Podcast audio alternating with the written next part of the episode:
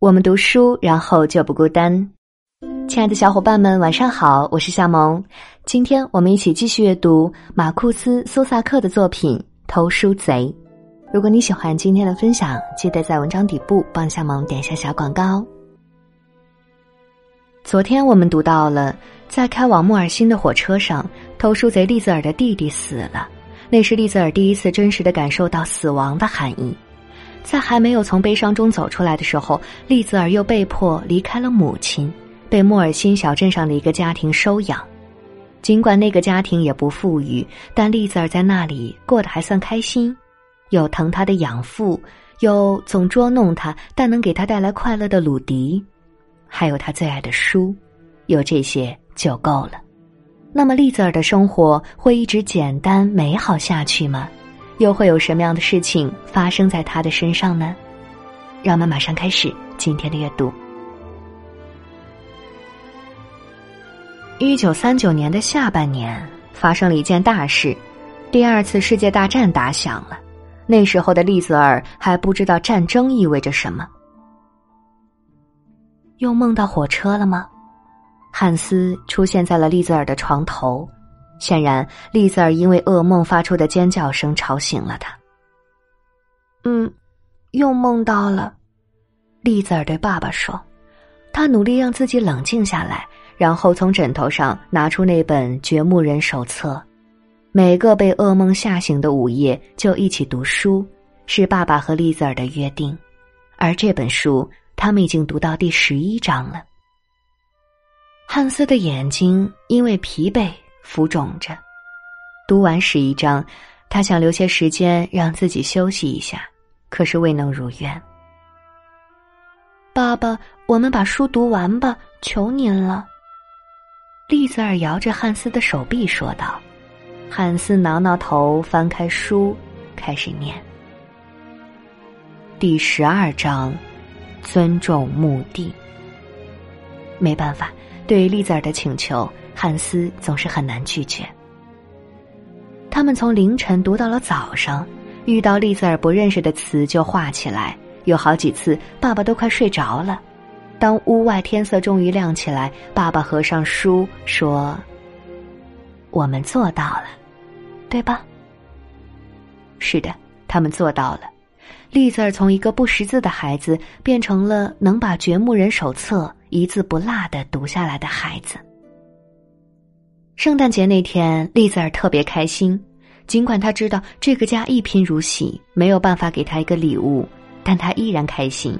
也许这就是节日的魅力。丽兹尔和路上的每一个行人说了“圣诞快乐”，然后一路蹦蹦跳跳的回家去。回到家后，他发现圣诞树下竟然摆着礼物，它被彩色的纸包着，特别好看，特别诱人。这是圣诞老人送给你的礼物，打开看看吧。爸爸对丽兹尔说。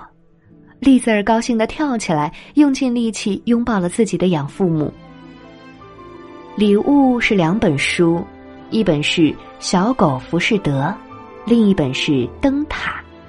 这两本书，丽兹尔发誓要读上十遍。激动过后，丽兹尔开始问：“你们哪来的钱给我买书啊？”汉斯和罗莎对视了一眼，笑起来。这个蠢猪，把所有的烟叶卷成脏兮兮的烟，拿到市场去跟吉普赛人换书，八根烟换一本书。罗莎抢先一步回答了利兹尔的问题。这是利兹尔第一次过圣诞节，也是他第一次尝到幸福的味道。幸福的时光总是转瞬即逝。罗莎洗衣服的活计出了些问题，而且情况越来越糟糕了。有一天，丽萨尔跟着妈妈走街串巷的送衣服时，一些老主顾告诉他们，以后不能再让罗莎洗衣服了，因为他们已经没有闲钱来支付洗衣服的费用了。没有了洗衣服的收入，对于丽萨尔一家会是致命的打击。一个星期后。罗莎把丽兹尔拉进厨房，她神秘兮兮的说：“丽兹尔，反正你大半的时间也都在踢足球，不如帮我干点正事。以后就由你来替我收衣服了。派你出去，那些人多半就不好意思把咱们的活儿推掉了。知道了，妈妈。丽子儿知道，不管他多么不愿意，都是没有用的。从那以后，丽子儿就开始穿梭在了莫尔辛的街头。总的来说，丽子儿还是喜欢这个工作的，因为那些妇人在递给她衣服的时候总是笑着。最重要的是，外出干活的时候没有妈妈跟在身后，她再也不用因为提袋子的方式不对就被骂了。这简直是天堂。日子很快就到了一月，丽子儿的学校开始把教学的重心放在写作书信上。鲁迪给丽子儿的信是这么写的：“亲爱的小母猪，你的球是不是踢得还像我们上次玩的时候一样丑？我希望如此，这意味着我还是能跑赢你。”丽子儿也写了一封信，丽子儿的信是写给妈妈的，不是罗莎，而是她的生母。他觉得有一个人一定知道妈妈的下落。那个人就是把丽子儿带到现在这个家庭的收养机构的那位女士。但信真的能寄到那位女士那里吗？即便能寄到，她愿意帮忙带给妈妈吗？丽子儿不是很确定，但依然相信着。那封信，丽子儿花了三个小时写了六次，才终于满意。第二天一早。他就找了张邮票，把信寄出去了。之后，无意间，他听到了汉斯和罗莎的一段对话。你干嘛让他给他妈妈写信？罗莎的声音充满关切。他问我的，总不能说不行吧？汉斯回答。天哪，他应该忘掉他的。天知道他在哪儿，天知道他们对他做了什么。罗莎说：“丽子儿心烦意乱，脑子里一遍一遍的重复着罗莎的话。他们到底是指谁呢？从一月到二月，整整一个月的时间，丽子儿每天都会翻信箱，但她始终没有等来妈妈的回信。她也每天都会给妈妈写信。现在，他需要把这些信全部寄出去。”可是寄信的钱从哪里来呢？他只能冒一次险了。怎么少了点钱？罗莎把洗衣服的钱数了四次，但还是不对。怎么回事，丽子儿？也许他们比平时少给了一点。丽子儿说谎了。你数过了？丽子儿不想再说谎，她说。不，妈妈是我花掉了。说完，罗莎一巴掌翻过来，丽子儿来不及躲。你干什么了？听语气，罗莎真的生气了。丽子儿还从没见过他发那么大的火。我用来给妈妈寄信了。丽子儿趴在积满尘土的地板上，不知道为什么，那一刻他突然明白了。